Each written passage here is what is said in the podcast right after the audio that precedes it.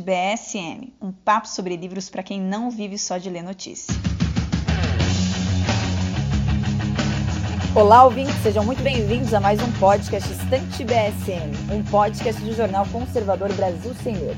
Para conhecer melhor nosso jornal e ter acesso às informações e análises feitas todos os dias por nossos colunistas, acesse brasilsemmedo.com e torne-se um dos nossos assinantes. Para aqueles que já são nossos assinantes e ouvintes, lembro vocês que temos cupons de desconto para compra dos livros aqui debatidos na nossa livraria.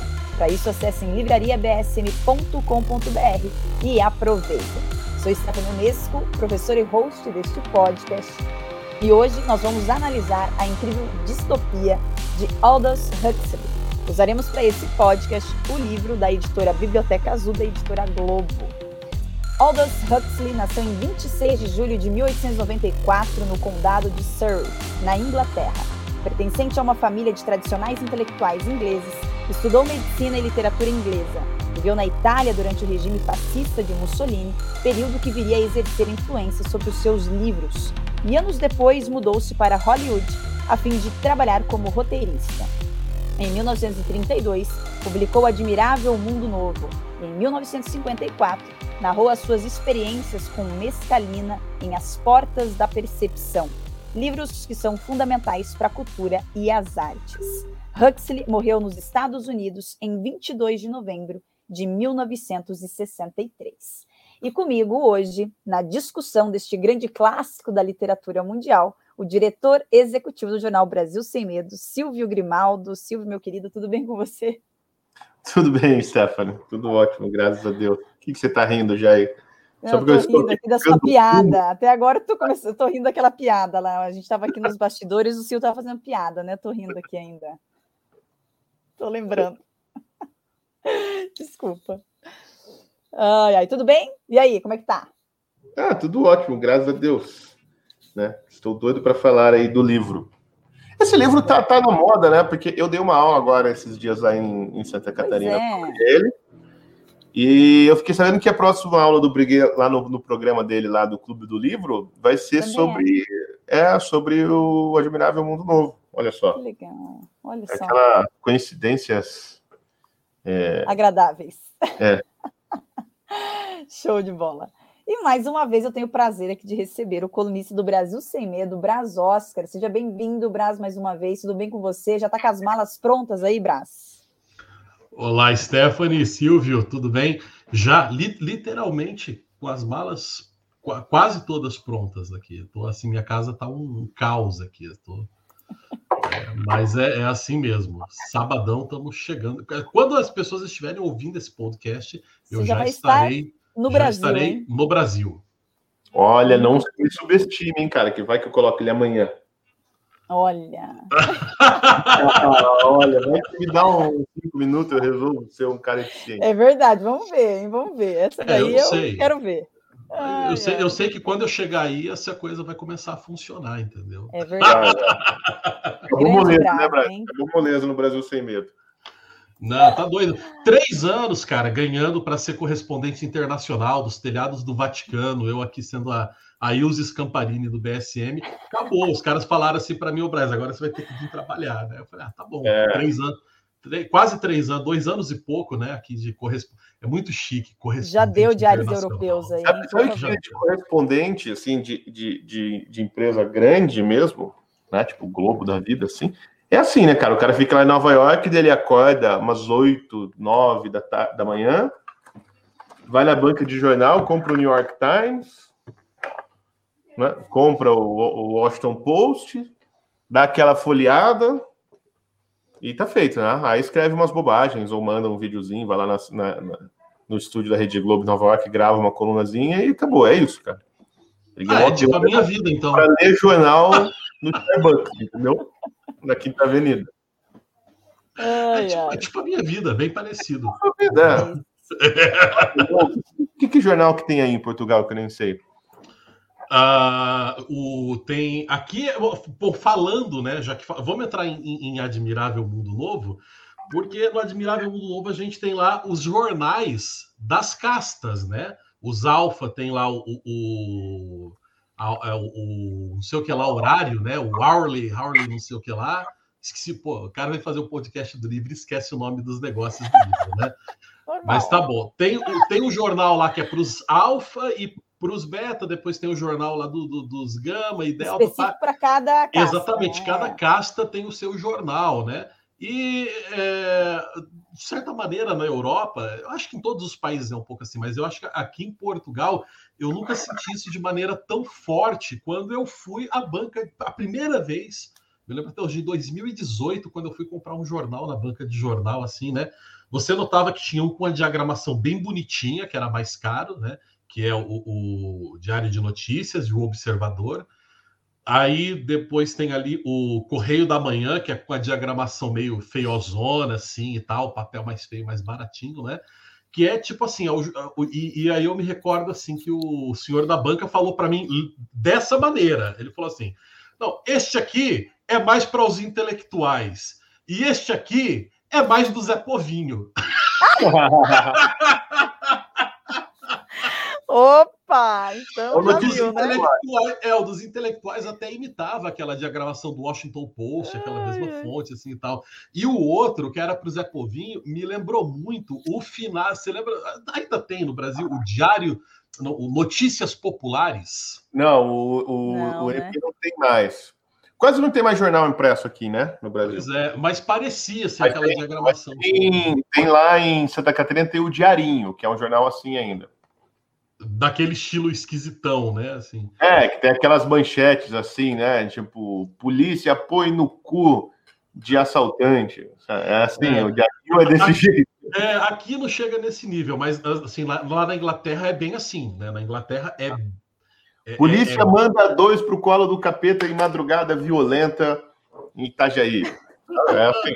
que maravilha. Ai, ai. Bom, vamos lá, né, meu pessoal? Nós estamos, estamos no boteco aqui tomando cerveja. Vamos começar aqui a, esse resumo da obra. Estou tomando água. Né?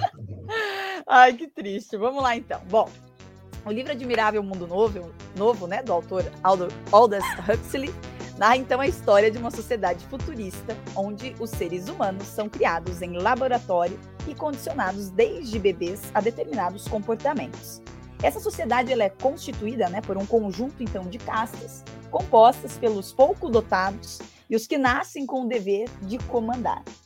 Com o objetivo de manter a ordem, eles eliminam qualquer vestígio de individualidade ou de consciência crítica sobre a realidade. É um lugar onde o amor é proibido e o sexo estimulado desde a infância.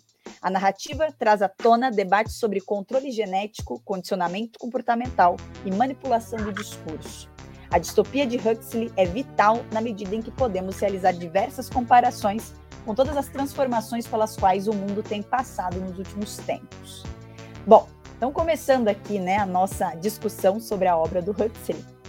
Dentro dela, então, nós temos uma sociedade muito distante, né? É, ou nem tão distante assim do que a gente tem hoje, né? Como padrão ético, moral, religioso. E essa sociedade, ela é controlada por uma ciência totalitária, né? Dessensibilizada, coletiva. Então, você encontra os laboratórios humanos realizando esses processos de fecundação e a inexistência das relações humanas, da reprodução humana, né? Então, as pessoas elas são basicamente fabricadas, manipuladas pela engenharia genética dentro da sociedade de admirável no mundo novo. Dessa forma, você tem ali um conjunto de castas que se divide desde os alfas, que são os mais, os mais bonitos, os mais fortes, né, os mais inteligentes, até os menos dotados.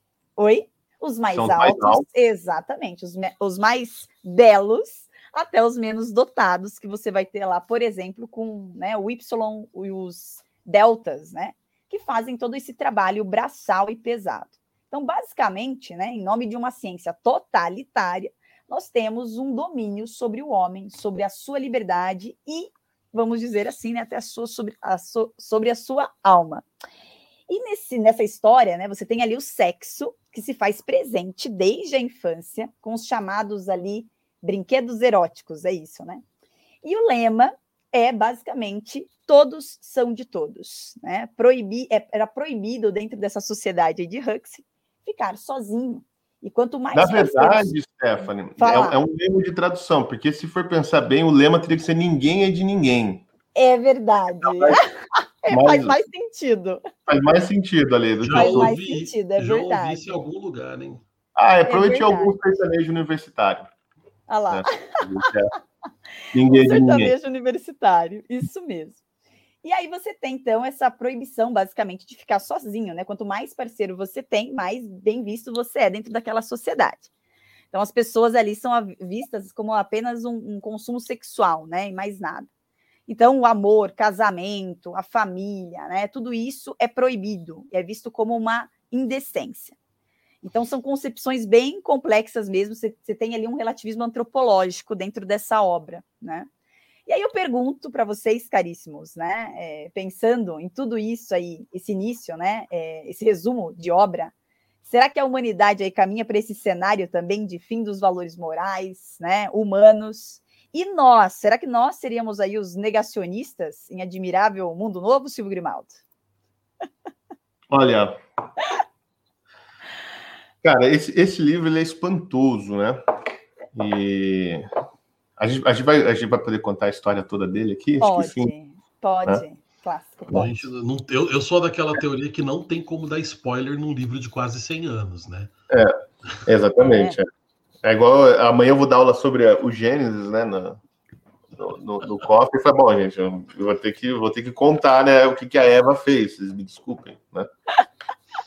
E, bom, assim, é, tem, tem uma coisa que o, o, Olavo diz no prefácio da. Quem tem a edição Globo Antiga, ela tem um prefácio do Olavo. Depois baixou o Espírito de Admirável Mundo Novo nos editores, eles retiraram o texto do Olavo. Né? Por quê, né? É, porque se despertava coisas demais, né? Os leitores então, eles acharam melhor deixar sem, fazer, ah, vamos publicar aqui uma ediçãozinha para os gamas. Né? E, mas quem tem a, a edição alfa né, antiga da Globo, mas tem o artigo também do Olavo na, na internet, vocês podem, até vou, acho que vou pôr no link aqui na, tá, no site. É, o Olavo falou uma coisa assim, falou assim, ó, as pessoas tendem a chamar esses livro, esse livro, né, como 1984 também, de livro profético, né, parece que ele viu o futuro, mas na verdade ele fez um exercício muito simples, né, o, o, o Orwell, ou oh, desculpa, o, o Huxley, ele o que ele fez foi assim, simplesmente imaginar uma sociedade em que todas as ideias que estão atualmente em voga tivessem se desenvolvido até as suas consequências históricas reais. Isso lá, as, as ideias dos anos 30. Não? Né? E a gente não pode esquecer que nos anos 30, praticamente todas essas ideias imbecis que estão, que hoje são a regra da, da, né, da nossa sociedade, como, por exemplo, né, controle de natalidade, controle populacional, eugenia, etc., tudo isso aí era assim, era né, o, o, uso de, de, de, substâncias alucinógenas, né, de narcóticos, etc. Isso aí era assim, era a coqueluche, né? As pessoas defendiam isso, né, à, à luz do dia. Uhum. Né, não era uma coisa assim. Tanto que o livro, na verdade, ele é uma sátira do, do de um livro do, do Wells que chama Os Homens Deus. Né? E e, e, o Wells era um propagador disso, ele achava assim, né, essa, sociedade assim que, que o, o, o, o, Huxley descreve no Admirável Mundo Novo, o, o H.G. Wells ele achava que era assim mesmo, tinha que ser assim, né? É, é para isso mesmo que nós estamos é, trabalhando, né? O, o, o H.G. Wells tem muita gente que fala assim, ah, a figura do o personagem, né, é, o Mustafa Mond, certamente representa a visão ali do, do Huxley. Fala assim, não, vocês estão loucos, né? É a visão do, do Wells, né? Do Bertrand Russell, dessa galera, né? De, enfim, todos intelectuais e milionários ingleses. E até estava brincando esse dia, falei assim, inglês quando não é hooligan é globalista, né? É impressionante o negócio. Eu, desculpa, e... assim, eu, eu ouvi uma melhor hoje. Eu ouvi uma melhor hoje. O cara definindo como que é assim, como é que é na Inglaterra? O pessoal é conservador ou o pessoal é muito liberal? Aí o cara falou assim: olha, aqui só tem dois modos, né? É, ou, ou, é o conservador plantador de batata chucro, ou, ou é o cara, tipo, é transgênero de cabelo roxo. É, então. É isso aí. Ai, né? Jesus. E, é. e aí, o que, que ele faz? Ele, ele desenvolve, assim, né? Ele, ele imagina um mundo onde essas ideias que circulavam só entre os intelectuais se transformaram, de fato, em, em políticas públicas, né? Em, assim, no, no meio de organizar a sociedade, né? É... E aí, bom, e aí a gente tem esse, esse mundo que ele consegue descrever, que no final das contas é o nosso mundo, porque o nosso mundo, quer dizer, no, no, no Ocidente liberal, aconteceu justamente isso, aquelas ideias que estavam em voga né, no final dos anos 20, dos anos 30 do século passado, elas se desenvolveram plenamente. Né? Então você tem, por exemplo, uma ideia que é basilar né, da visão de mundo ali do, do, do, admirável mundo novo, que é o Fordismo, né?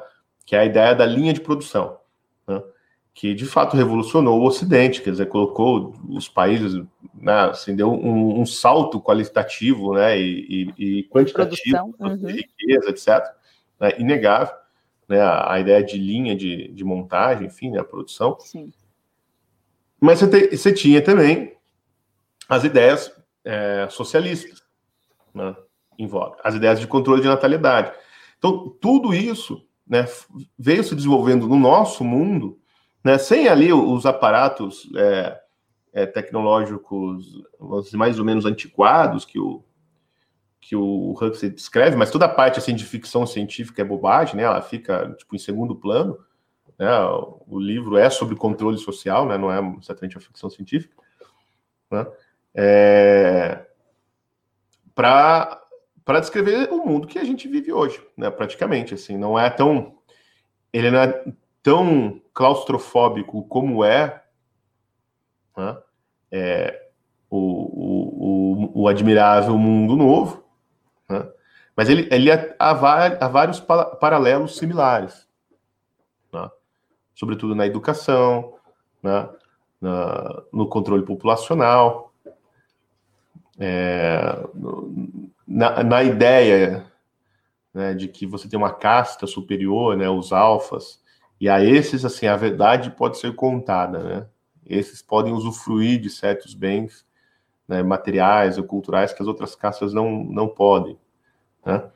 E a ideia, para mim, que é sensacional, de que, sim, basta você dar suruba e droga para as pessoas que elas ficarão felizes e vão trabalhar bem e quando elas estiverem assim começando a perguntar que talvez a vida possa ser um pouco mais, você vai lá e dá mais suruba e mais droga. Mais dá mais droga. droga. Né? Cara, é, é, é e, e a grande. Tá bom.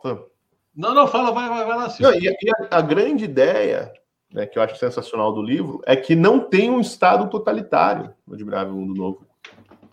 Como aparece em 1974. Né? Veja, ele não é uma distopia socialista o modelo né, do Admirável Mundo Novo é o modelo fabril, é a, tipo assim, é a, a ditadura dos gestores, dos gerentes. Gestores. Né? É o mundo, assim, é o, o, o, o, o, o Huxley está falando assim, isso aqui é o mundo do capitalismo perfeito. E uma tentativa da fuga da realidade, assim, né? Da fuga da ah. realidade, de, de, É, o, é o mundo perfeito do MBL, né, cara? Aquilo é, o fim da frustração. É, é, é, é a Liberland total. O, o eu, eu, eu, eu, falo, eu falei alguma coisa parecida, né? Assim, eu, eu lembro que eu acho que eu tinha é, relido o Admirável Mundo Novo algumas semanas antes de eu escrever aquele artigo para o BSM, o Retrato do Homem enquanto Cinza, é, onde eu, eu, eu, eu né, falo mais ou menos sobre essa degeneração social que assim a gente vê no Brasil é, é, engraçado porque no Brasil isso parece que é algo que ainda não é como é que eu posso dizer isso não é acessível ao povão né que que trabalha e paga boleto 24 horas por dia nessa né? vida de liberdade é, é, liberdade assim dessa liberdade artificial né de você buscar felicidade o tempo inteiro e tudo mais e tal né e na Europa, né, a social-democracia institucionalizou isso, né? Isso se tornou, digamos, acessível. Né? Todo mundo tem PlayStation, iPhone, baladinha no fim de semana, renda mínima, é, sabe? E aí segunda-feira dá aquele vazio existencial, mas você tem um motivo para você levar a coisa adiante, porque sexta-noite começa tudo de novo e não é uma vida de playboy, é a vida do carinha que trabalha de caixa de supermercado, ele consegue já ter, é, ter, ter acesso né, a esse mundo de felicidade instantânea, né? E, ele vai, vai virando um, um, um, bichinho, né? Um bichinho feliz, um hamsterzinho ali na sua gaiola. Exato. E, e, tem essa coisa, essa coisa engraçada é, do, das distopias que você estava falando, né? O, naquela, no prefácio do, do Olavo, de que os caras de fato não profetizaram nada e tudo mais. Eu acho que toda boa distopia, todo todos os livros que é, não só em livros, no cinema também, você pega Star Wars de certa maneira é, é, é um pouco de uma distopia. Aquela nova série que saiu, Mandalorian, eu acho que pega bem isso, aquela coisa do western espacial e o próprio gênero de western. Quando a gente assiste hoje, é, parece até algo distópico, né? O, o, o, o Velho Oeste. E a distopia, de certa maneira, ela é factível, ela é crível, quando na verdade você pega alguma coisa ali patente, alguma coisa pertinente mesmo da realidade, você talvez exagera um pouco, carrega, deixa ela um pouco caricata, né? E aí é claro que vem a capacidade dos caras como o Huxley de fazer ali algumas análises preditivas no campo das ciências políticas e é, é pronto, né? Você tem aquilo, a, a, aquilo na verdade é tão real, escancara na, na nossa fuça a realidade de uma maneira tão uh, uh, pujante que a, a gente acaba chamando de, de, de, distopia, né? E, de certa maneira, essas distopias, porque você tem nessa época uma, uma série de distopias que são escritas mais ou menos ali nas portas, logo depois da Primeira Guerra e logo depois da Segunda Guerra, que elas são uma espécie de, de descontentamento, né? É a revolta com aquela coisa da era das utopias, porque um pouquinho antes da Primeira Guerra Mundial tem uma série de utopias, né? A, a, o, o mundo pré-Primeira Guerra Mundial ele guarda algumas semelhanças com o mundo atual, onde a gente acredita que chegou no ápice da ciência, né? Então, o homem das portas do século XX, ele acreditava que, poxa, temos a solução para tudo, né? Cabos submarinos, telefônicos, é, telefone, automóvel, uh, antibiótico, sabe? Nada mais pode ser inventado. Tudo que tinha para ser inventado já foi inventado, tudo que tinha para ser descoberto já foi descoberto. De agora em diante é só utilizar isso para transformar a vida do homem numa maravilha. E o, o livro do, do, do H.G. Wells, o Homens Deuses, né? Esse é o nome do livro, não é? Silvio. Você tá mudo, Silvio. É, tá mudo. É, é. é então. Deu... ele, ele basicamente vai nessa linha dessas utopias, não é? Do, enfim, do futuro maravilhoso com base em tudo isso que nós chegamos até aqui no século XX. É, e a sociedade, de fato, estava nesse, nesse, digamos assim, nesse zeitgeist de otimismo, né? Todo, e, e, o que foi que aconteceu? Bom, Primeira e Segunda Guerra, né? E, e a frustração com aquela desgraceira toda, com aquele banho de sangue, né? E, e, e aí vem aqui uma frase de autoria do próprio Silvio Grimaldo, que eu acho que eu citei ela esses dias no artigo, né? Que a, a Europa é, de 50 em 50 anos né, se transforma num matadouro, depois faz de conta que está tudo bem e volta tudo ao normal. É, é, é, esse matadouro, literalmente a céu aberto, que se tornou a Europa entre a Primeira e a Segunda Guerra Mundial, ele leva as pessoas a, a, a uma frustração, a um, a um ambiente né, de frustração que gera, é, em primeiro momento, essas distopias, né, e fomenta uma série de outros aspectos assim bem, bem marcantes na arte, além das distopias, uh, os filmes de terror, né, e uh, o, o, surgimento do próprio heavy metal, ele está ligado àquele ambiente é, de pobreza e destruição pós Segunda Guerra ali em Birmingham, né, quando o, o Black Sabbath se inspira, aliás, em é, é, na literatura distópica, nos filmes de terror, para criar uma trilha sonora perfeita né, para o pessimismo total né, e para o desapontamento com a promessa das utopias que tinha ali há 40, 50 anos atrás. Então, tem, eu acho que essa conjuntura, esse contexto todo é importante para entender um pouco também né, do, do não só do, do Admirável Mundo Novo, mas de todas as distopias clássicas que todo mundo cita desse período, né? O Fahrenheit, o 1984 e tal. Bem é, o, é, o ponto comum a esses livros é sempre aquela ideia, assim, ó, apareceram uns gênios com a ideia de criar a sociedade perfeita, né? E ela acaba se transformando o mundo no inferno. É. Né? É, tem um, uma, uma, algo que as pessoas precisam ter em mente um pouco quando for ler o livro, é o seguinte, existem três... Pode-se dizer que o livro está dividido em três partes, né? Uhum. E isso é importante para a gente entender um pouco as suas diferenças com relação ao 1984. Né? A primeira parte, né, é, que são ali os primeiros seis capítulos, talvez, né, o, o Huxley ele usa para descrever o mundo, lá onde eles estão. Né? E ele é, é a Londres, né, a cidade. E é praticamente não tem história ali, né? É, a história mesmo acontece só no final, na terceira parte, e é uma história, até a história do livro é bastante esquemática, assim, uma história até bem simplória, né, como, como enredo, né? Mas o, ele vai descrevendo, então essa primeira parte ele descreve este mundo perfeito, né? Então começa lá com os estudantes é, conhecendo as instalações do centro de, de, de procriação lá, não lembro como é o nome, inseminação, enfim, o lugar onde a fábrica... É, é. É, é onde se faz e educa, né? Porque é onde as crianças são, os, os bebês são condicionados a certos comportamentos e tal, né? E onde são produzidas as várias castas, né? Então ele conta lá como que faz os, os gamas e os ys, né? E os deltas, que são as, as castas mais baixas, né? Então você tira oxigênio, né? Dos, dos embriões que são produzidos em laboratório, né? Para ter pouco oxigênio, eles, eles nascerem assim meio, meio retardados né, capazes de operações muito simples dentro do ambiente fabril, né, mas não de pensar muito e de tomar decisões e ter. Né, então, eles nascem com a inteligência afetada.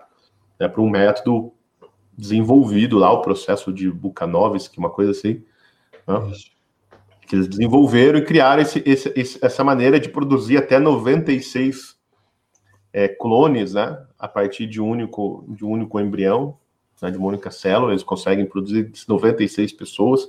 Eles até se lamentam, falam, porra, poderia ser melhor, né? a gente poderia ter chegado num método assim que conseguia produzir indefinidamente, né? Todo mundo igual e tal, mas não dá, né? Enfim, e aí você tem a segunda parte, que é quando um dos personagens, né? Que até então dá a impressão de que, de que é o protagonista do, da história, depois a gente vê que não é. é, que é o, o tal do Bernard Marx. O Bernard Marx ele, ele resolve e que ele é um cara que se sente assim meio esquisitão, ele, ele tem algum tipo de inquietação e tal, ele não, não se reconhece muito bem ali, mas é porque ele é um alfa mais, mas ele nasceu baixinho, colocaram o embrião dele num tubo lá com muito álcool quando estavam fabricando e tal, deu um problema de produção, ele, ele nasceu menor que os outros alfas, então ele era um pouco assim discriminado, a mulherada não queria dar para ele, ele fica fora das festinhas, e não, é verdade, né? Assim, é isso, é isso. E aí ele se sente diferente. E aí se sentir diferente é uma cagada enorme, né? Porque daí o cara começa a pensar, por que, que eu sou diferente? Ele começa a pensar sobre si mesmo. E aí traz todos os problemas né, que aquela sociedade levou, levou séculos para evitar. Né? Bom, mas aí esse, esse sujeito resolve visitar lá a, a, o mundo dos selvagens, a reserva onde vivem os selvagens, que é lá no Novo México né? E consegue lá uma licença e vai com a namoradinha dele lá com a guriazinha, que ele tá, tá não é namorado, né? Porque não tem namorado, ele só está literalmente pegando, né? Vão para essa floresta, para essa reserva, né? e lá ele conhece lá a vida de todas as pessoas que vivem fora desse mundo perfeito, onde tem essas coisas assim nojentas, tipo pai e mãe, né? Então, tipo, a menina vê a, a, uma mulher amamentando um bebê, ela vomita, passa mal, fala, meu Deus, o que, que é isso? Onde eu estou? Que coisa né? Porque no primeiro capítulo é todo um discurso sobre né, a época em que as pessoas tinham famílias. Olha só que horror, né? Elas viviam ali naquele ambiente sujo, tosco, horrível, cheio de doenças, né? Que era o lar. E aí, quando as pessoas falam lar, assim, é como se falasse o puteiro, né? Fica todo mundo assim pouco envergonhado e tal, constrangido. Então ele conhece esse mundo e lá ele conhece o, o, o John, né, o John Selvagem. Né? E ele resolve trazer o John Selvagem para Londres. Né? Mais ou menos como todos os filmes que vieram depois fazem. Então você traz o King Kong para Nova York, você traz o, o Tarzan, o Mowgli. Né? Todo mundo repete a mesma história aí do, do Selvagem. Você traz esse cara né? O, o Caspar Né? Você traz ele para a civilização para ficar lá como um mico, assim. Então você leva nas festinhas, aí tem aquela mulher né, da alta sociedade, gata, toda chique, bonita, perfumada, madame, que quer dar para o selvagem, né? ou, ou para o King Kong, ou para o Tarzan, ou para o Mogli, ou para seja lá quem for, né? que tem aquela atração fatal pelo. Tipo, é meio. meio clichêzão. Que, é assim, né? Quando eu era de Rondônia, eu fui para São Paulo pela primeira vez, foi assim, né? ah, essa era o Mogli. É, mas ninguém queria dar para mim, não. Ai, que horror! Aqui não foi Ai, Bryce, Sempre tem o agente, entendeu? Tem o ah, proxeneta do Tarzan né, nessas histórias. Né? Sempre tem ali o cara que faz a. Né, a agencia, ele leva para conhecer né, as altas rodas né, da sociedade. E e aí, bom, essa é a segunda parte. Aí a terceira parte já é a vida de fato do selvagem, então, em Londres, e mostra esse choque entre esses dois mundos. É né? um mundo onde aquela civilização perfeita é asséptica, sem doenças, totalmente limpa, etc. É... Existia e o um mundo onde nada disso existia, que era um mundo que também não é o nosso mundo. Veja, o mundo lá da, da reserva, do selvagem, não, não, é, não é assim que sobreviveu o mundo. É, é, das democracias liberais. Não, era um, uma coisa maluca, assim, uma mistura de cristianismo com paganismo. Eles chegam lá, tá tendo um ritual, um deus lá que é uma águia meio cobra e o Jesus Cristo, né? E... Os caras usam peiote, né? Aquela, aqueles é, caras tomam, tomam peiote, que é o, é o mescal, né? Que eles chamam. Mescal. E bebem pra caramba, tem briga, violência, um, parece um boteco assim da, da é periferia. Tipo, é tipo o Belfort Roxo. É, é. Ai, Braz, Belfort Roxo. Aí você foi longe. É. Né? E... e aí, cara, assim, é, então, é, essa é a terceira parte, tem esse, esse conflito. Né? Então, é a comparação entre esse mundo né, da civilização perfeita e esse mundo onde as coisas deram um, pouco errado. Né? Mas então, o curioso é o seguinte: que quando, você lê, por exemplo, 1984, não tem esse mundo de comparação. Né?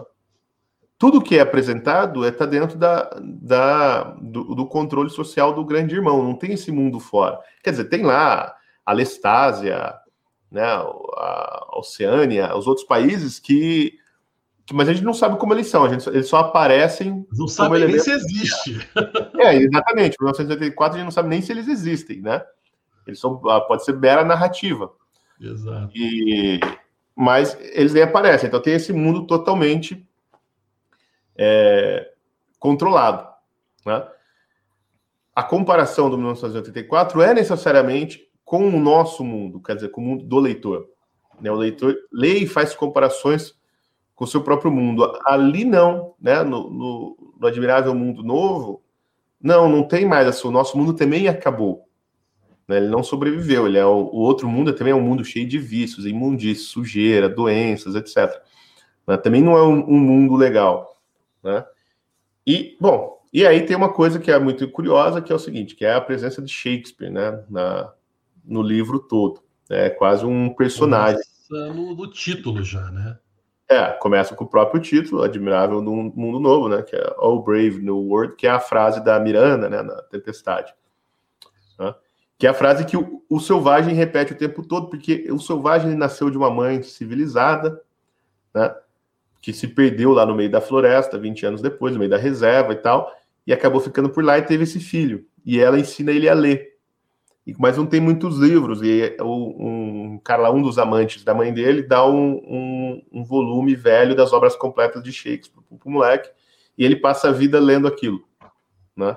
Então ele entende o mundo inteiro né? pela lente de Shakespeare. Então, assim, também para ele tudo é idealizado, né? Então tem cenas que são bastante cômicas, né? Pelo menos na, na, na minha, no modo de ver, né? Quando ele vai para o cinema lá com a mocinha e eles veem um puta de um filme pornô bizarro, né? Onde o, o, o protagonista é um negão e a mocinha do filme, quando ela salva, ela faz uma suruba com os três caras que a salvaram, né? E, e, o negão é um cara que, que rapta ela porque ele ama ela, ele quer ficar só com ela, né? E, e, a mulher acha demais assim o filme. Nossa, que filme sensacional! Você viu que final legal? Ela deu para três. E o negão ele é reeducado a aprender a viver a, a promiscuidade. Poli, poliamor, cara. Poliamor. Tá na, é uma novela da Globo, pô, isso aí. E aí ele fica chocado, porque para ele, assim, é, é óbvio que o, o, o que o Huxley está fazendo ali, que era um doutor em literatura inglesa, né? ele está fazendo uma zoeira com o Otelo, né? Porque assim, no Otelo você tem a mulher toda pura, não sei o que, que se nega a trair e é assassinada pelo Otelo, porque né, como a vítima inocente que nunca traiu o Otelo e foi, né, é, morreu pura, vamos dizer assim, porque no, no Otelo a gente fica até em dúvida se o Otelo e a Desdemona chegaram a consumar o casamento, porque toda hora que ele tá na cama com ela, alguém vem bater na porta e falar que ele tem que ir lá resolver alguma pica. Né? Então, no Otelo fica até na dúvida, a impressão que dá é que Desdemona ainda é virgem. Né?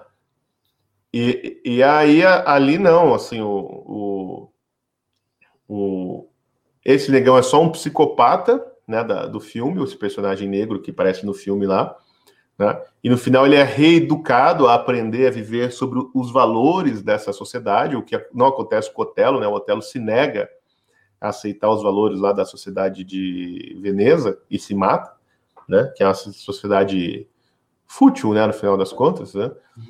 É... E, e, a, e a Desdemona, que era toda pura e santa, não sei o que, certinho, no final ela tá dando para três ao mesmo tempo. Né? E a moça sai assim, toda encantada, que ótimo, que filme maravilhoso. E ele fica puto, né? Ele fala, cara, isso aí é um lixo, né? Pelo amor de Deus. Né? E quando eles chegam no apartamento dela, ela fala: se você não vai entrar, né? E tipo, né, convidando ele pro, pro sexo, e ele fala: não, vou embora, né? Tchau. E aí ela fica assim, sem entender, né? e ela vai para o banheiro e, e, chora, né? O que é uma coisa assim altamente improvável de acontecer no Admirável Mundo Novo, né? Porque pois ninguém é, pode chorar, porque todo mundo é. toma um soma, né? Que é a droga. Mas aí a outra cena que é engraçada é quando ela chega para ele e fala: Não, eu vou dar para esse cara de qualquer jeito. Ela vai e arranca a roupa, né? E ele a empurra, né? Porque ele é esse que é engraçado, que ele se acha indigno do amor dela, né? Por isso que ele não entra com ela para o apartamento. Só que ela é uma vadia que dá no livro para todo mundo, né? Ela está saindo com todos os personagens que aparecem no livro, ela já andou com eles, mas que, assim, não é uma vadia, porque lá isso é uma. Isso é, uma... é algo que espera que as mulheres é. façam. Né? Quem não faz, que é mal falado, né? Vagabundo é aquela que não dá para ninguém. Né? E no Admirável Mundo Novo. Então, assim, ele se acha indigno do amor dela e ela nem sabe o que é amor, ela só sabe que ela tem que transar com todo mundo. Né? E ele. Parece aquela cena do Don Quixote quando ele chega na estalagem e tem as três prostitutas na frente, né, da, da, do, da estalagem, né, do, do bar, e ele começa a tratá-las como cortesãs, né, como né, damas da, da, corte e tal, e elas começam a rir dele, aí vai um cara, né, e, e trata elas como prostitutas, né, e o Don Quixote fica muito puto e vai resolver o negócio na porrada e tal, enfim, né, lembra bem essa, uhum. essa passagem, né, do, do Don Quixote. Mas aí tem uma cena que ela vai e fala: Não, vou dar para esse cara agora. Ela vai arrancar a roupa e pula em cima dele. Aí ele empurra ela e fala: né, Para trás, impudente cortesã. Ah, meretriz, acho, não sei o que é. Não, ele chama ela de prostituta, mas fala da cortesã também. É, só impudente cortesã, né, que é, é uma frase retirada do Shakespeare. Aliás, o, o, ele fala o tempo inteiro, né, com frases retiradas do Shakespeare. Né? é o que a gente chamou de easter eggs, né? Tem um monte de easter eggs. É, é. Não só do Shakespeare, mas tipo, o nome dos personagens todos são referências a, a filósofos e enfim. É, então são todos os benfeitores da humanidade, né? Essa galera que inventou coisas que, que avançaram os progresso. Né? Até o repórter lá, né? Como é que é o nome do repórter? É o Darwin Bonaparte. Darwin Bonaparte. Darwin Bonaparte. Isso aí. Mas pode terminar, Silvio. Tá não, era é. demais. Então, cara, agora assim, é, é... eu, eu não, não, sei, assim, eu acho que a gente está, assim, 2021, 2022, eu acho que a gente está mais Brave New World que 1984, né? Ah, porque, porque tem uma coisa, mas o que, o que eu sempre me lembro, é, isso bem antes de pandemia, tudo mais, tá? acho que eu, sei lá, era adolescente quando eu, eu li o Brave New World pela primeira vez, é, que foi uma coisa que eu percebi. Eu falei, olha, é, é, isso aqui está mais realmente parecido com os rumos que as coisas estão tomando, porque no 1984 você tem a sonegação da informação, né? A informação é sonegada, controlada, manipulada, que é de fato ali o que os caras já faziam lá, mesmo na União Soviética e tal, né? É...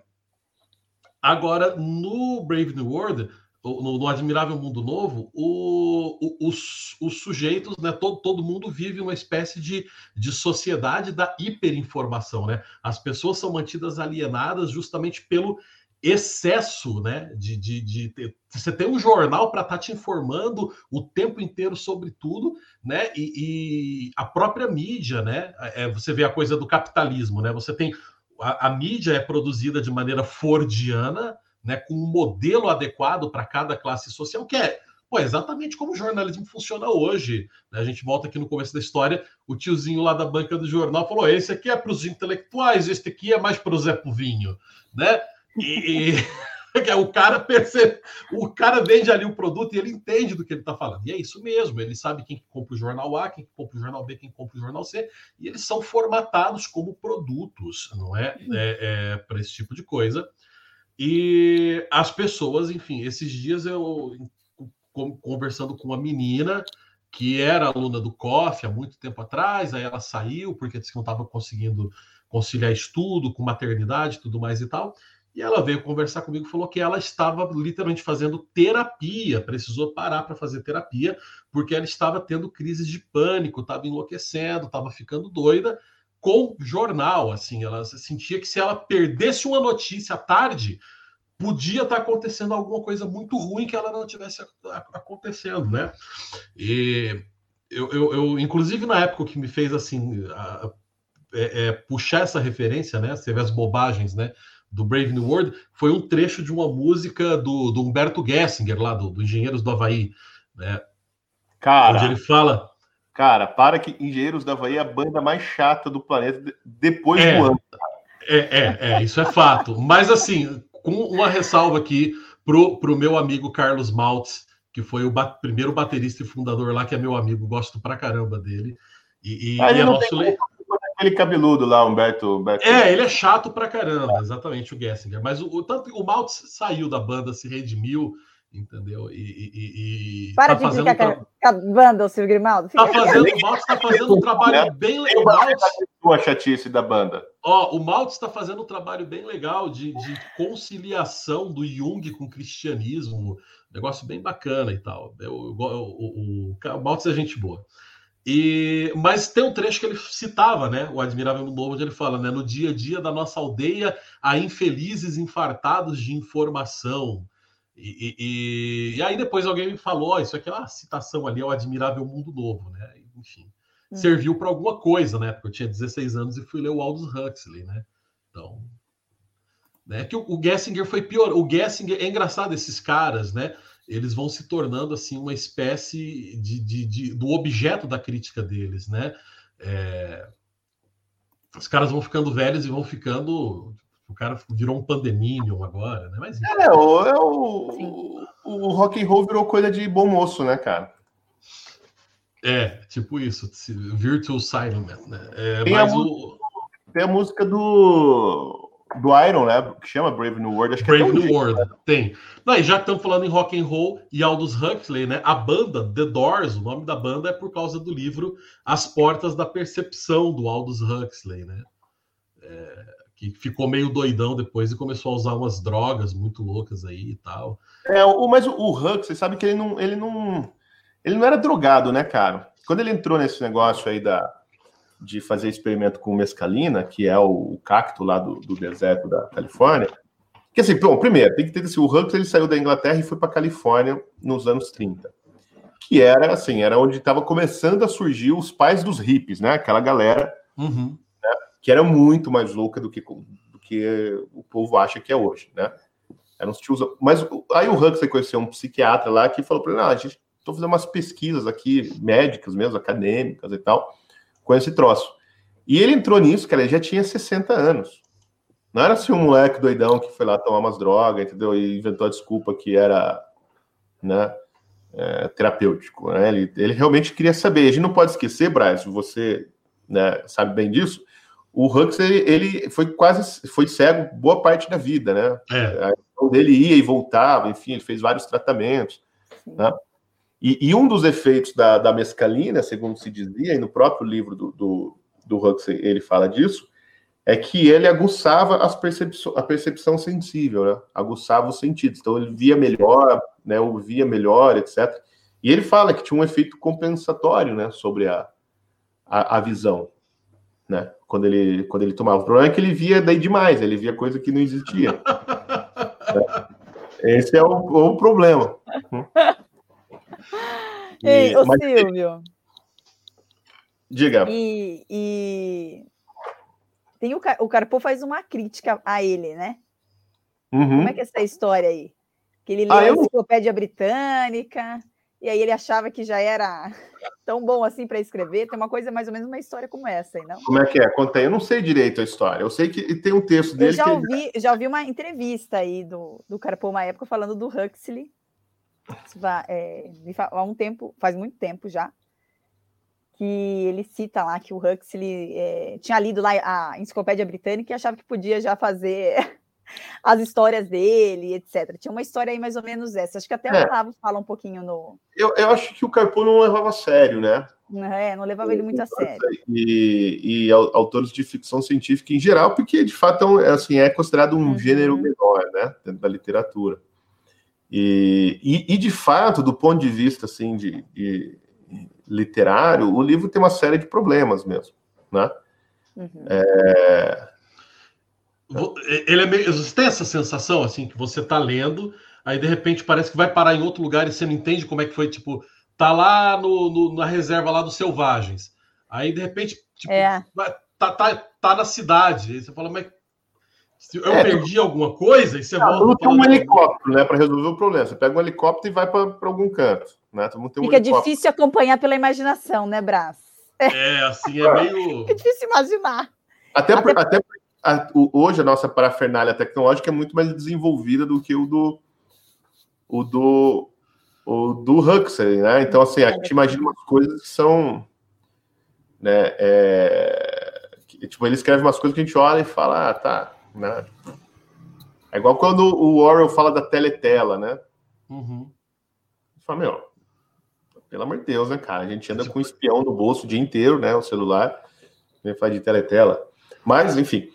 Né? Mas o, o, que, o que eu acho assim, é que o Carpono não devia ter paciência, né? para um texto dele, deles, né? Do, uhum. Porque ele, ele, também, o, o Huxley, ele não é um grande escritor, quer dizer assim, do ponto de vista literário, né? os livros dele são, são, são meio agembrados, né? Ele não, ele, ele não tem uma grande imaginação romanesca, né? Tanto assim, o único personagem que tem de verdade é o, o, o selvagem, né? E ele é um esquema de conflito, na verdade, entre duas visões de mundo, né? Um mundo onde é permitida a poesia, onde a pessoa se, se orienta, vamos dizer, para uma certa idealização do que é o amor, etc. Né? E um mundo que não tem nada de humano. Então, assim, na, o, os personagens do, do, do Hux, no final das contas, eles são é, escoras para defender teses, né? Isso. Uhum. São, são, são personagens fracos, né? O principal ali é aquela tese que ele quer defender, e o personagem é um. O romance é um pretexto, né? E, cara, é. bom, em vez de eu apresentar uma tese, vou apresentar isso de uma forma mais fácil de deglutir. É então, até tem algumas coisas assim, né? Então, por exemplo, você pega o personagem do o Bernard, né? Que ele começa ali com aquela cara, assim, parece que ele vai ser aquele herói inconformista e tal. Né? Até o momento que ele faz algum sucesso, porque ele vira o cara que apresenta o, o selvagem para todo mundo em Londres. Muito vaidoso. Então ele vai fazer algum sucesso e começam a chamar ele de novo para suruba, para tomar droga e tal. E aí ele, né? Aí ele volta, ele se reintegra à sociedade. Para ele tá tudo bem. Fala, não, agora tá tudo. Né? É legal que a gente começa a ver essas coisas, a gente começa a fazer uns paralelos com algumas pessoas assim da política e da mídia, só que se a gente falar da merda, porque hoje em dia a gente é processado por essas coisas. Né? É. Mas usem a imaginação de vocês. É. Usem a imaginação, mas é. É, mas ele é reintegrado ao clubinho, né? Entendeu? É como se, sei lá, né? se ele fosse contra o sistema, ele começasse a defender o Bolsonaro, entendeu? E aí, de repente, ele, os, os caras do sistema jogam um, um biscoito para ele e ele volta lá para o sistema e esquece o Bolsonaro. Né? é mais ou menos assim. E ele, ele aí vai lá e monta um canal de YouTube para fazer essas coisas. Né? Já pensou? É, podia ser, né? Um youtuber. Podia ser. Podia, podia mas não é, né? É, pois é. Né? O Bernard, o Bernard claro, é baixinho, montar né, uma banda de rock, por exemplo. Uhum. E o Bernard é baixinho, né? Tem, tem, tem e ele é baixinho, assim, né? Pois é. Né? É. E ele tem problema. Mas olha, mas apesar, apesar dos pesares, né? Se você pegar a figura do Bernard e da Lenina, é Lenina, né? Uhum. A, a, namoradinha dele, que inicia ali com ele, depois você, você meio que parece que se apaixona pelo John mesmo. E se você parar para pensar, eles têm essa questão da natureza humana, por mais que eles estejam numa, numa civilização ali totalmente né, contrária à natureza humana, né? Que é uma natureza do livre-arbítrio, do, enfim, que você se apaixona, que você se encanta, etc. Então, ela ainda tem essa natureza humana dentro desses dois personagens aí. Então, é, é bem interessante pensar, apesar, é lógico, né, ainda dessa civilização pesar sobre a formação deles. Mas tem a questão é, da natureza humana, a natureza humana está ali. Então, mas esse é todo o ponto, Stephanie, que você chegou, que assim, é o ponto central da, da obra, que é, é, o controle perfeito, que o, o Huxley deixa claro, por meio da, da fala do, do Mustafa Mond, que é um dos dez controladores mundiais, né, que aparece no livro, é, ele deixa claro que para você criar esse mundo perfeito, esse mundo é, da gestão, né, é, empresarial, vamos dizer assim, né, da uhum. produção, da linha de produção perfeita, né, você tem que fazer uma coisa que é fundamental, que é acabar com a humanidade. Não pode ter gente nessa, nesse negócio. Eu, eu, eu até falo, é, é, a vitória da formiga né, sobre o, o homem. Né? Porque ele não pode ter gente. Se tiver gente, o negócio não funciona. Né? O que eu quero dizer quando tiver gente? Você tem que matar, tirar do homem tudo aquilo que é propriamente humano que são assim as milhares de contradições que as pessoas carregam, né? as coisas irracionais que elas fazem. Né? A única coisa irracional permitida naquela sociedade é o sexo. Porque eles falam assim, não, sobre isso não pode ter nenhum tipo de racionalidade, assim, não dá para explicar por que, que as pessoas querem transar com aquele, não com aquele e tal, então tem que deixar tudo. Né? Então, por exemplo, não pode ter família, né? É, porque, não pode só. mencionar a palavra pai e mãe.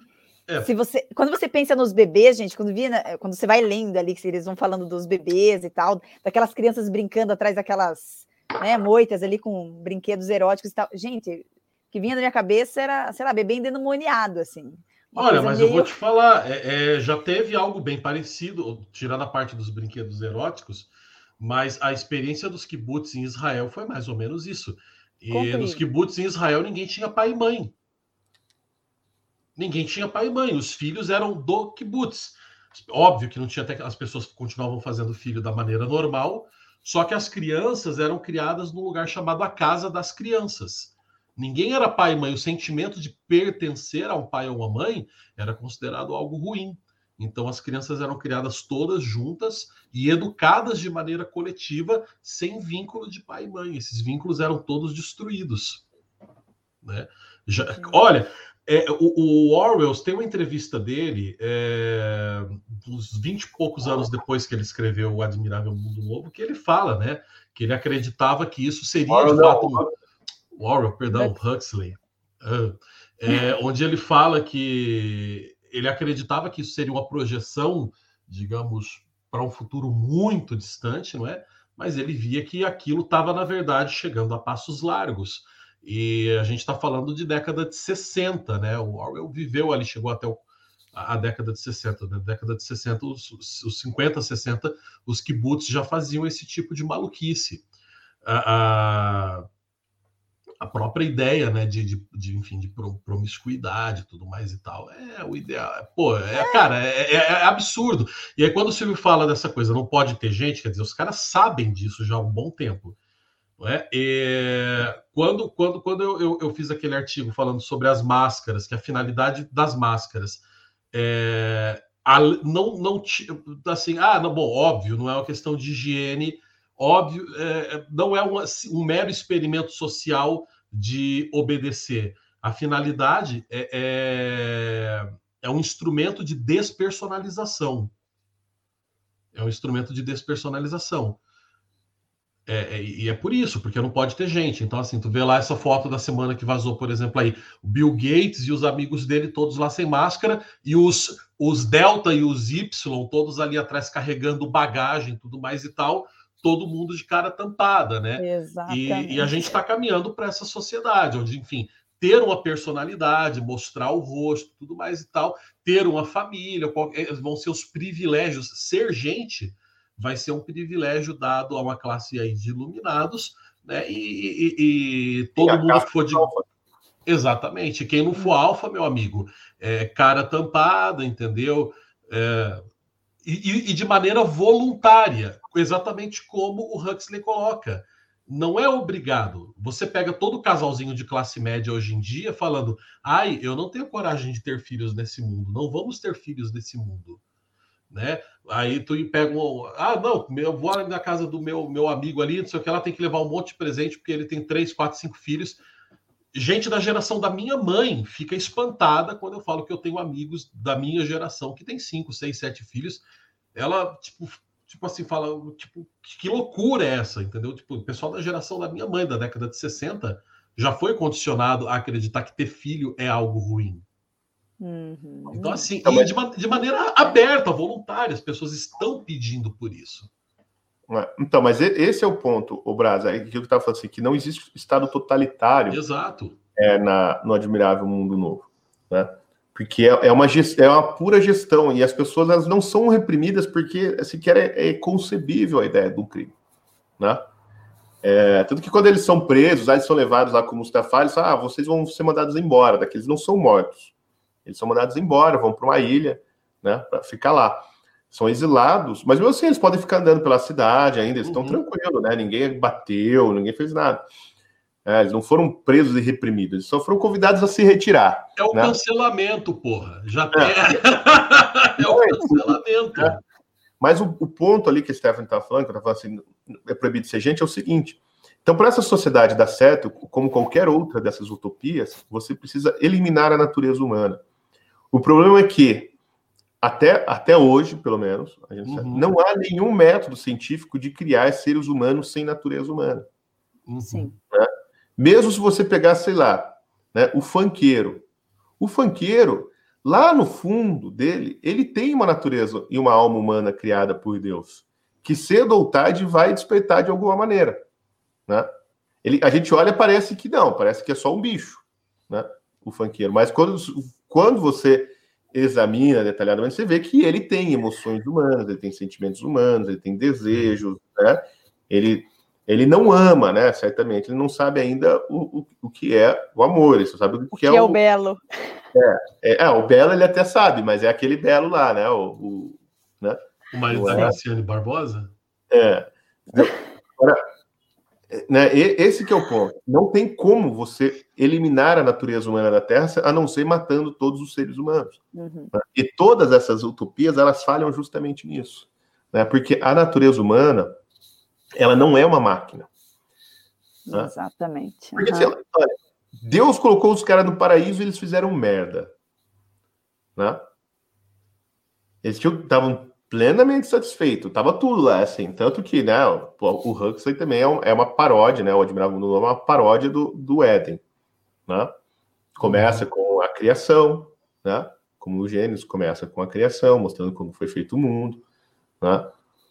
Como é, que, como é que foi criado o ser humano, como é que foi criado aquele mundo, etc. E, e do outro lado, né, do Éden, do outro lado do jardim, tem o um mundo lá, né? Que é a reserva. Né? Que é o mundo caído, etc. Né? É o mundo do pecado original, vamos dizer assim. Uhum. Então, assim, não dá. A hora que você põe o ser humano na jogada, o ser humano sempre faz uma escolha que ninguém tinha imaginado. Né? Ele sempre deseja algo. Tem, tem um outro personagem que é o amigo do Bernard, que é o Helmut Watson, né? que é um engenheiro e tal. E ele fala uma coisa assim que é, é, é impressionante no livro. Ele fala assim: eu tenho vontade de dizer alguma coisa, mas eu não sei o que é. Mas é algo que me inquieta e me deixa transtornado e eu quero falar e eu não sei o que é. E por isso que ele fica feliz quando ele é exilado, que ele vai, porra, agora eu vou sentar lá e vou escrever um livro, né?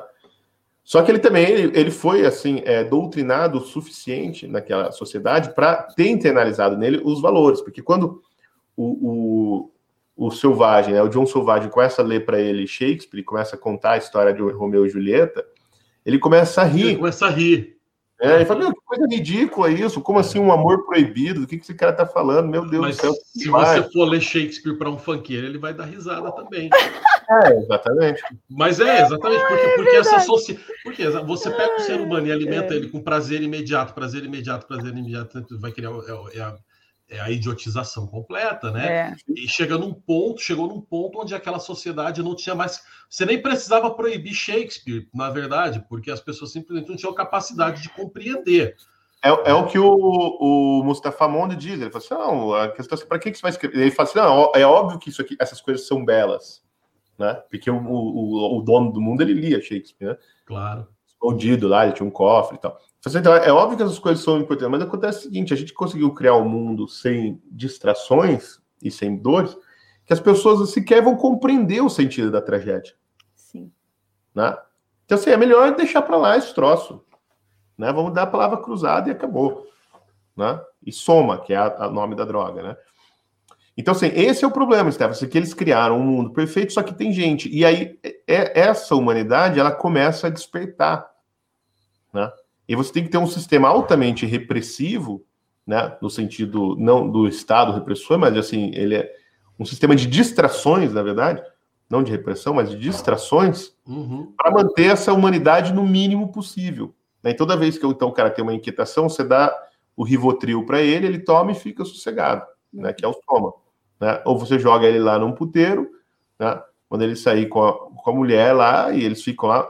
Por exemplo, tem a, a, tem uma, a descrição no final do capítulo 7, 9, é a descrição do que seria um ritual religioso. Né? O, o Bernard vai lá para o encontro dos 12 apóstolos, né? os 12 pessoas que ficam lá rezando para o Harry Ford, né? ficam lá cantando músicas para o Harry Ford e tal. E no, no, final eles ficam tão inebriados com aquilo, todo mundo já com a cara cheia de droga, e aí fazem uma suruba, né? E, e aquilo é o ápice da, assim, da vida espiritual, né? A dissolução né, no êxtase sexual de, das, das personalidades. Né? E então aquilo ali é o ápice. Então, se você quer alguma coisa mais, você é um místico, então você vai lá para essa suruba na, na igreja dos doze caras, né? E é ali você vai fazer esse negócio. Então, assim, você cria um sistema de distrações para manter essa inquietação no mínimo possível. E quando ela não é permitida, se não, não dá mais para segurar, né, você manda o cara embora. Né? Ele, ele, tem que ser afastado. É por isso que né, a gente, eu falei né, que o Shakespeare é um personagem quase na, no livro, é porque o Shakespeare representa a arte na sua potência máxima. Né? Assim, as consequências da arte numa sociedade. Né? e o, e o poder criador. Então, assim, numa sociedade dessa, onde tudo é planejado, como que você pode dar espaço para uma mente criativa? Claro. Entendeu? Porque a, a, mente criativa, ela, ela é. Ela é. Como, como assim? Ela é. Ela não é dominada, né? Exatamente, ela, é, ela é, é dominada. E ela perturba o ambiente organizado. Né? Sim. Porque ela traz coisas inesperadas, né? Coisa que ninguém tava, com, qual, com a qual ninguém estava contando. Né? Mesmo a ciência, veja, o Mustafa Monde, ele fala, né? Fala, não, mas aqui tudo é científico, né? Ele fala, não, não, não, calma aí. Mas vocês não conhecem a verdadeira ciência. A verdadeira ciência a gente também esconde. O que a gente dá para você, cara, é as matérias da Folha de São Paulo, entendeu? É a ciência do Renan Calheiros. É isso que a gente é. dá para você. É, a verdadeira ciência também é protegida, porque a, a ciência é a busca da verdade, ele fala. E ela é movida por uma série de inquietações, né? E derrubar a certeza. Então, essa porra que se tiver ciência no nosso mundo, né? O que tem ali, na verdade, é engenharia, que é outra história. Não é ciência. É o mundo da técnica. Que o mundo da técnica é o que? É o, que? É o mundo do domínio do homem sobre a natureza. Isso que é a técnica. Né? Então, ali é o mundo perfeito. Né? da gestão. Pra, só que quase perfeito, porque não consegue eliminar a natureza humana. O único jeito de eliminar a natureza humana é uma bala na cabeça, não tem outro jeito. Aí o problema é que acaba tudo, né? Aí... Então, esse é o problema. Né? Foi, é por isso que todas as, as utopias revolucionárias do século XX acabaram em tragédia. Porque sempre tem um filho, da, um filho da puta ali que vai olhar e falar assim: bom, mas eu sou diferente. É. Eu, eu sou único. Eu tenho uma coisa que ninguém tem. E pode ser a coisa mais estúpida. Por exemplo, ou, ou, ou, não estúpida, mas assim, a coisa mais comezinha, que ninguém não presta muita atenção. Não é uma, um, uma grande coisa, é um, uma grande razão política. Né? Olha só, tem aquele, aquele filme que, se eu não me engano, chama Além das Linhas Inimigas. Ou, eu não sei se é esse ou o Círculo de Fogo. Qual que é, Braz? Dos, dos sniper, que tem o sniper a história do ah. sniper soviético e o sniper alemão, sabe qual é que é esse filme? É... Círculo de Fogo, não é? é. Sabe que é Círculo de Fogo? Acho que é. Acho Porque no é. Brasil tem um outro filme chamado Círculo de Fogo. Tem dois filmes com o mesmo nome, né? Tem um que é, é aquele do, dos robôs com os monstros e tal. Tem esse mesmo nome. É, mas é o Círculo de Fogo mesmo, que é com o. Como é o nome daquele cara? Um ator bonitão, Jude Law. Isso. Que é com o Jude Law. Esse aí. E aí, no final das contas, o que acontece? O Jude Law é o sniper lá, é, o herói. Eu nem sei. Não, acho que ele é o jornalista, né? Não, ele é, ele é o herói soviético que o jornalista começa a escrever sobre o cara para incentivar as tropas a permanecerem no cerco de Stalingrado, né? Porque é ali que teve aquele negócio, bom, quando os caras fugiam, o pelotão soviético era é, orientado a matar os próprios soldados que estavam tentando sair de lá, uhum. né, os próprios soldados do Exército Vermelho. Enfim, aí ele fica famoso, né? Porque começa a contar um monte de histórias mirabolantes sobre ele no jornal, né? No, no, no jornal lá soviético. E uma, uma mulher se apaixona por ele. Né? Uma, uma das soldadas lá se apaixona por ele e está o tempo todo com ele, estão sempre juntos, etc. Né? Mas eles não têm nada, é só aquele amor platônico. E o jornalista é apaixonado por essa mulher. E o jornalista também está sempre acompanhando o cara porque ele tem que escrever as histórias. Né? E eles estão sempre discutindo as belezas do comunismo, né? do Stalin, falando como os nazistas são maus, porque eles têm que matar mesmo aqueles alemães, que eles querem destruir esse paraíso que o Stalin né, criou de igualdade, etc. E, onde, e veja só, o, o, o, sniper, que é esse cara que se tornou o símbolo do poder né, e da bravura soviética, ele era um, um Zé Ninguém, entendeu? Que virou, entrou para o Exército Vermelho, né, e graças ao comunismo ele pôde mostrar né, todo o seu potencial, etc. Então é o verdadeiro reino da igualdade mesmo, né, onde qualquer Zé Mané né, pode ser um cara importante para o desenvolvimento do país e para o avanço do comunismo, etc. Sim. Aí chega, eu vou dar o um spoiler do filme, tá? Aí chega no final, né, eles estão lá, na, eles têm que achar onde está o sniper alemão, porque não dá nem para levantar mais a cabeça, porque o tá vindo tiro de tudo quanto é lado, né? Para vencer a batalha de Stalingrado. E o cara fala assim: bom, então assim, ah, a gente tá falando isso aqui, mas tem uma coisa, meu filho, que o comunismo não vai fazer, que não, não, não, não tem, esse negócio da igualdade não vai funcionar. É o quê? Mas a, a porra dessa mulher gosta de você e não gosta de mim. Ah. Ela fala, não, desgraçada. Então você fica com ela, ele levanta, e aí o alemão acerta ele, aí o sniper soviético vê onde o cara tá e né, vence a guerra. Mas assim, é assim, bom, o mundo que o Stalin construiu era perfeito, ele só esqueceu isso. Bom, então a mulher lá quer se apaixonar por um cara. E você pode fazer o que for né, de controle social, que sempre vai ser assim. Sempre vai ter uma franquia que gosta mais de um cara do que do resto da, da favela. Entendeu? Sempre vai ter um que vai estragar o, o coreto. O tá baile. Vai estragar o baile. Exatamente. Porque sempre é. tem o ser humano jogada. Né? E para fazer isso, tem que eliminar. E é isso que o, que o Huxley está falando. Né? Que ele está zoando aquela elite, porque veja, o Huxley ele cresceu numa, na, numa espécie de aristocracia inglesa, embora nenhum fosse aristocrata, de verdade, mas era assim, a alta elite é, inglesa. Assim, ele era neto do, do Thomas Huxley que era o office boy do Darwin. Né? Era o cara que, assim, que traduziu o Darwin para as massas. Né? É o cara que criou essa treta entre é, evolucionistas e. Como é que é que chama? Criacionistas. Criacionistas. Foi o, o, Thomas Huxley que criou essa bobagem, porque o Darwin nunca pensou nesse negócio, o Darwin nunca foi ateu, o Darwin Né? Quem criou essa treta entre evolucionista e evolucionismo e religião foi o Thomas Huxley, que é o cara que pegou o livro do Darwin e falou assim, deixa eu traduzir isso aqui para deltas e gamas. Tá? Então ele é o, o, divulgador científico do Darwin. Mas era um grande intelectual para a época, sendo considerado um homem, um, um, pensador e tal, estudioso, etc. O pai e a mãe do Huxley eram professores. Né? É, ele foi, foi, educado pela mãe em Hildale, que era já uma escola de elite, e depois ele foi para o Eton College, que é o, o, a escola preparatória né, para a universidade. É tipo o high school, assim, o segundo o nosso ensino médio, né, das aristocracias europeias. Né? Você, você vê assim, o, o, o, Boris Johnson é formado no Eton College.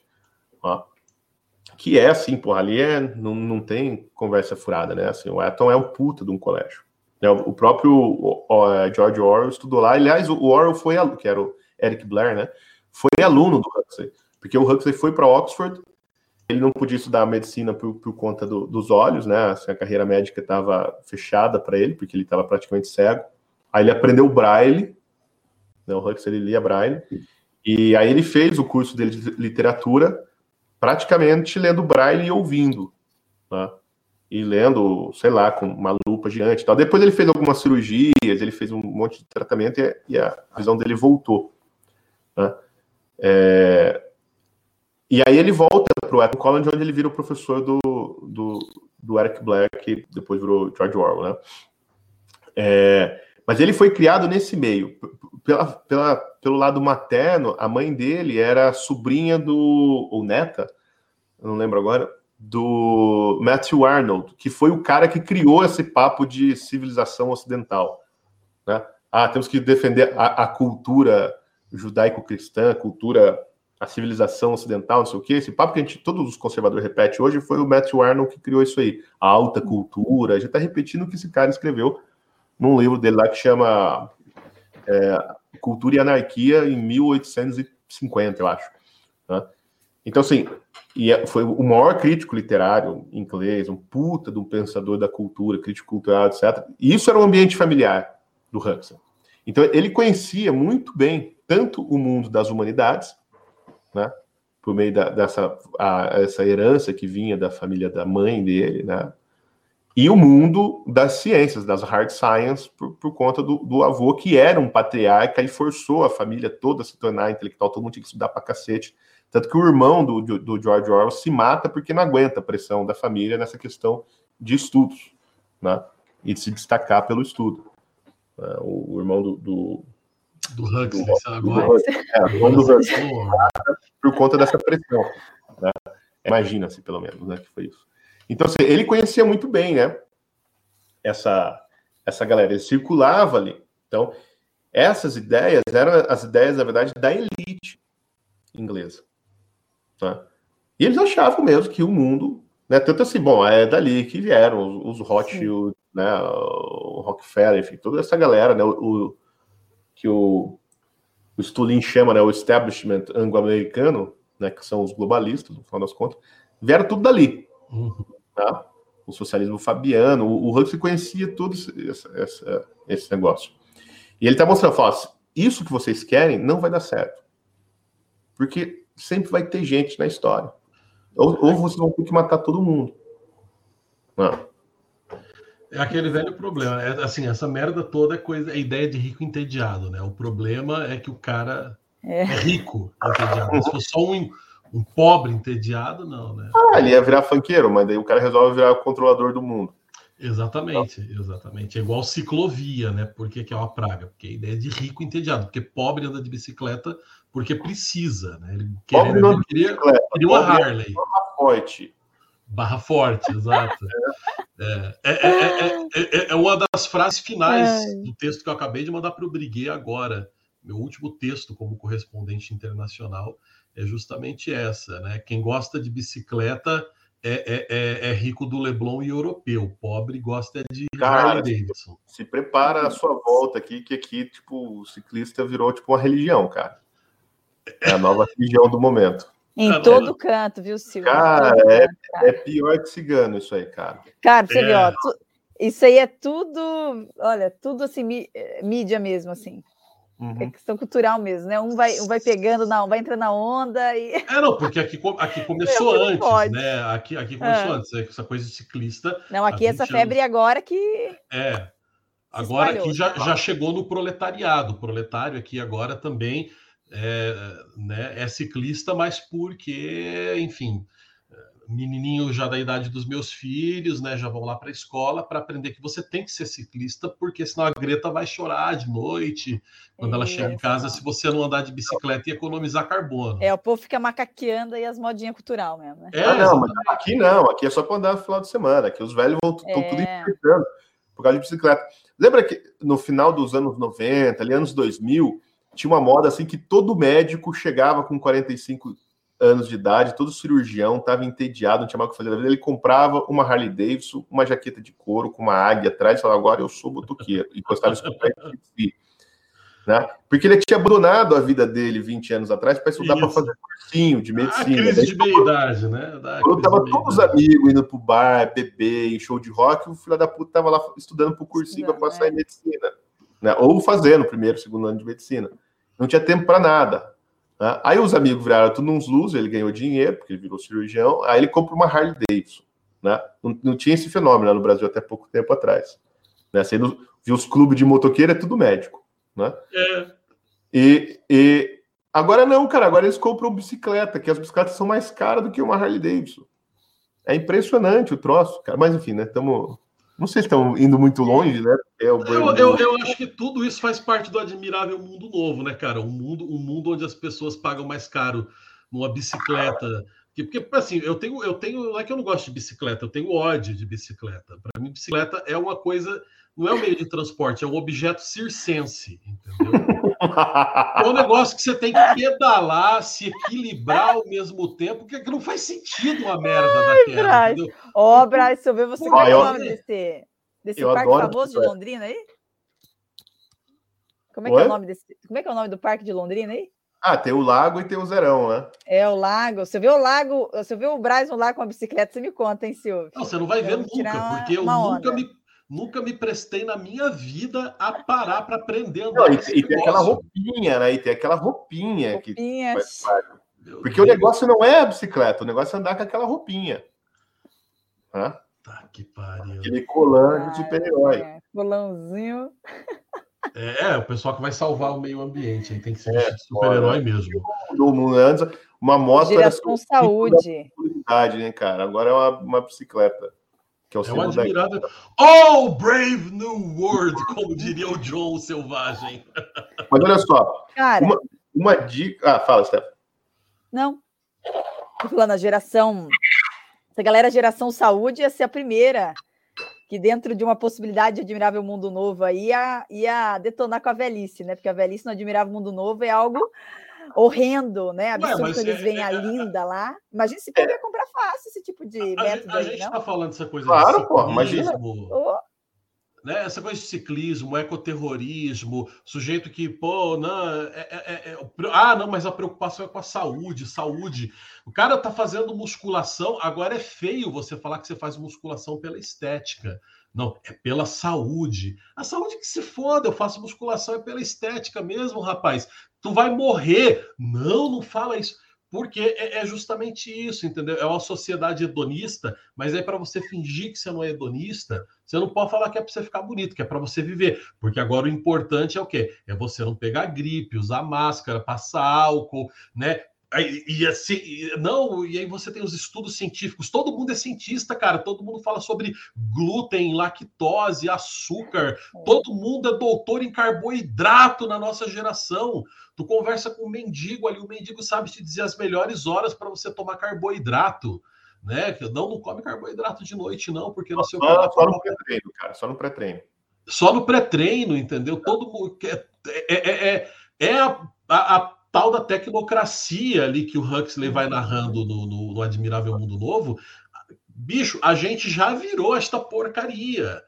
Né? Todo mundo tem medo de morrer de gripe, né? O padre tem mais medo de pegar gripe do que de ir para o inferno, porque ano passado aqui teve o, o, no 13 de maio de Fátima, não é? Foi a primeira vez na história do santuário que o santuário foi fechado Ele fala assim: ah, mas o governo português estava proibindo de abrir? Não! Meu o governo Deus. português autorizou, mas o bispo falou: não, vai que o povo pega aí, né? Essa terrível doença que Melhor ir para o inferno do no, que 99,3% de chance de sobrevivência, né? É, arriscado demais. Aí o pessoal fica. Eu acompanho ali o. Tem um, um amigo médico, o doutor Marcel Lima, vou até dar me dica aí, segue no Instagram dele que é legal. Aí o pessoal fala assim, mas doutor, se eu tomar a primeira dose, mais a segunda, mais a terceira, e já tiver pegado Covid, tomar zinco e vitamina E, não sei o que lá, não sei o que lá, eu ainda corro risco? Ele falou, meu filho, viver é correr risco. Você não quer correr risco, morre. Só morto não corre risco. É, né? exatamente. Né? E, e, mas, caramba, é, é, é, né? é a sociedade, tipo assim, eu preciso viver mais um dia, mesmo que seja uma vida infernal, né, fazendo duas horas de academia por dia, usando máscara, numa banheira de álcool em gel, é, me alimentando de suplementos para eu viver mais um dia, né? Para quê? Ah, sei lá, para eu ver vídeos no final da noite, né? É, a, a, finalidade é essa, entendeu? O cara ver um pornozinho e gastar dinheiro com a bicicleta. Tem, tem uma outra coisa engraçada que a, a Lenina fala, numa hora que eles estão voltando é, ela e o, e o outro personagem, porque ela, ela é engraçado também, porque ela, ela, está realmente apaixonada por esse personagem, esqueci o nome dele, é o. John? Não. O Tom, o Tom, Tom, não, não é Tom, é Tom. Não, o que aparece primeiro é, não é Franz. Já lembro o nome dele. O Henry? Isso, Henry Foster. Henry. É. é ela é apaixonada por esse cara, só que ela não sabe, porque é o cara. Porque assim, começa o livro ela falando que vai sair com ele e ela sendo criticada pela amiga porque De ela tá novo? Tá quatro meses com o mesmo cara, meu. Que, que putaria é essa? Né? E, e, é uma coisa sensacional, porque, veja só, né, o que o Huxley consegue mostrar, e eu quero, eu quero poder falar disso, ele, ele tira um sarro, cara, porque ele fala assim, ó, veja como, como é, são as coisas.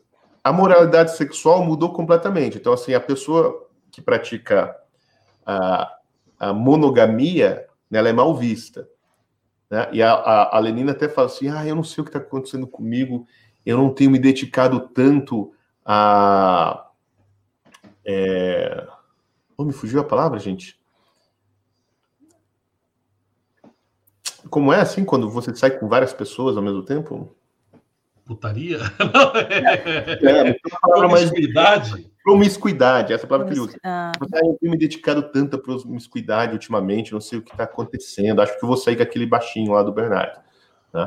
Para ver se né, dá uma mudo de ares. Né? Então, assim, e ela vai ao longo do, do, do, do, livro, você vai vendo que ela está realmente apaixonada pelo cara, mas ela nem sabe, ela não sabe dizer, porque eles não sabem como é que é isso, né? É, está apaixonado. Mas o, o sentimento existe, e isso tem, dá aquela inquietação. Então, ela também começa a se diferenciar do resto da sociedade. Mas o, o Huxley, ele mostra uma coisa seguinte, ele fala assim, ó, a moralidade sexual mudou ao ponto da promiscuidade ser o comportamento é, defendido, decente, né? O comportamento decente é a promiscuidade, uhum. né?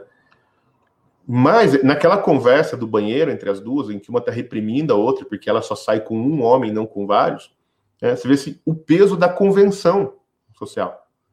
Assim, a convenção mudou, mas ela está lá. Quer dizer assim, o conteúdo da convenção mudou. Mas o peso da convenção, ou seja, da censura social, né, pelo comportamento indecente, vamos dizer, e não é o Estado reprimindo, não, é duas amigas conversando no vestiário. Tá? Aquilo não muda. Né? E não tem nada mais humano do que a velha fofoqueira, a coviteira. Né? Sim, né, a, a, aquela vizinha, né? A, a, viúva perpétua da Tieta, não tem nada mais humano do que aquilo, né? Aqui cochicha e censura a outra, porque olha a roupa que ela tá, olha a saia que ela tá, não sei o que, essa aí é amante de fulano, né? Então, assim, é, isso não consegue eliminar. E aí eu, eu tô falando isso aqui porque eu queria chamar a atenção para uma coisa, assim, uma dica para quem não leu o livro e vai ler, ou quem pretende reler, é o seguinte: a gente lê, normalmente, esse livro com muita seriedade, porque ele sim, é uma distopia, então ele fala do mundo que vai dar errado, de controle social, etc. Mas a gente tem que lembrar que, né, ou tentar ler da, da seguinte maneira, tem que ler né, esse livro lembrando que ele é uma sátira. Né? Na cabeça do Huxley, esse é um livro de humor. Assim, as pessoas precisam rir quando estão lendo. Né? E, e há cenas cômicas mesmo. É que, às vezes a gente não percebe muito bem, porque ele também não era lá o cara mais engraçado do mundo. Né? Mas ele é um satirista. Né? O, o Huxley. Ele é um. Tá sem áudio, Stefan. Ele... Perdão. É. Falando, é que tá entre a sátira e o drama mesmo, né, ali. Ah. Você não consegue nem especificar muito bem, assim, qual é o gênero. É, mas ele, ele, ele faz aquela sátira de costumes, né? É...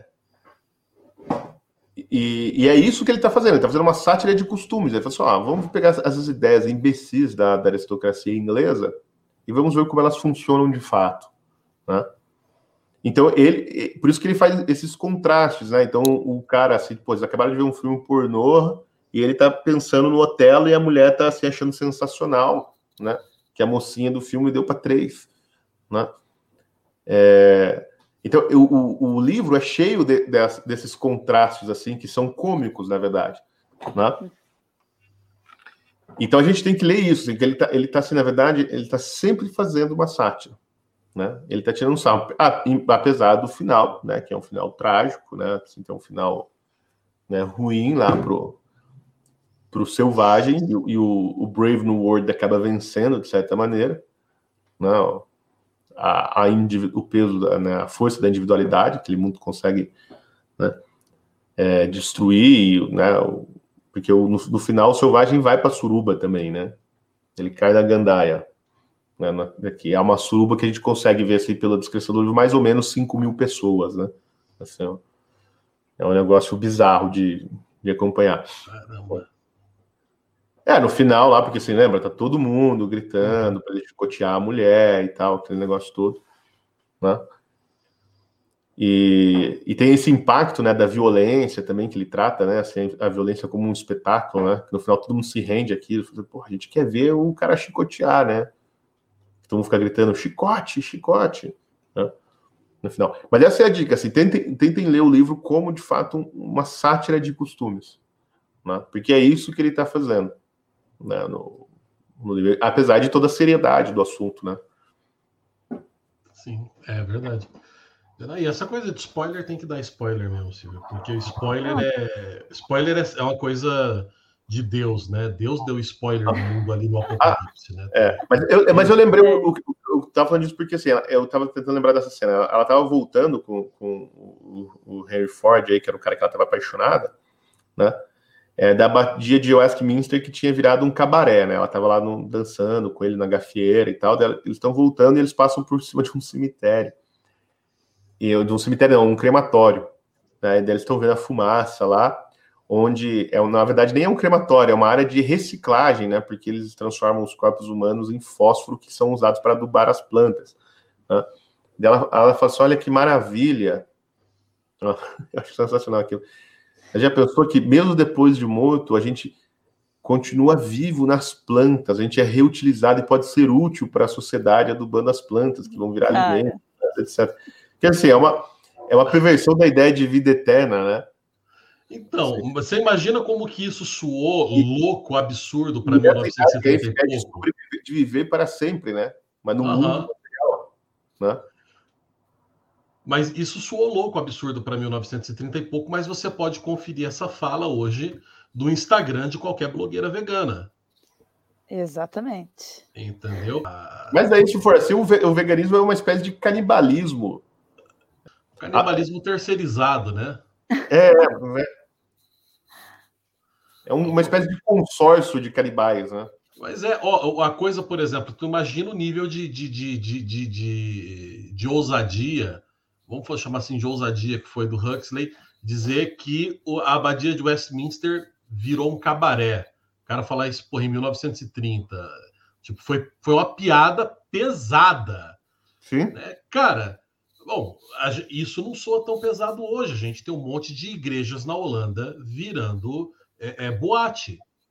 Assim, isso Caramba, você, né? você lê todos os dias nos jornais aqui da Europa igrejas na Holanda, na Alemanha, virando, virando boate, virando bar, virando cafeteria. Né? Então, assim, para época, tipo, foi assim, tipo, caramba, bicho, essa piada aí foi, foi meio zoada, hein? Hoje em dia não, não choca ah, você não, é, essa possibilidade. Né? É a piada mesmo. aconteceu. Esse é o problema do mundo moderno. Bom, vamos você, finalizando aqui então. Acontecem. É? Você, não, o mundo moderno é assim: você conta uma piada, elas acontecem. É, é, é bem isso aí. Quando você acha que a coisa é mais bizarra, logo vem, né? Logo vem alguma ideia parecida. Enfim, vamos finalizar aqui? O que vocês acham?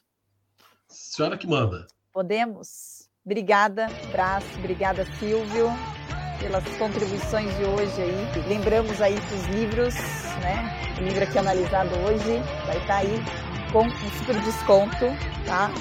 Na livraria do BSM. Então, é só acessar livrariabsm.com.br. Eu agradeço aqui a todos que acompanharam e até o próximo podcast.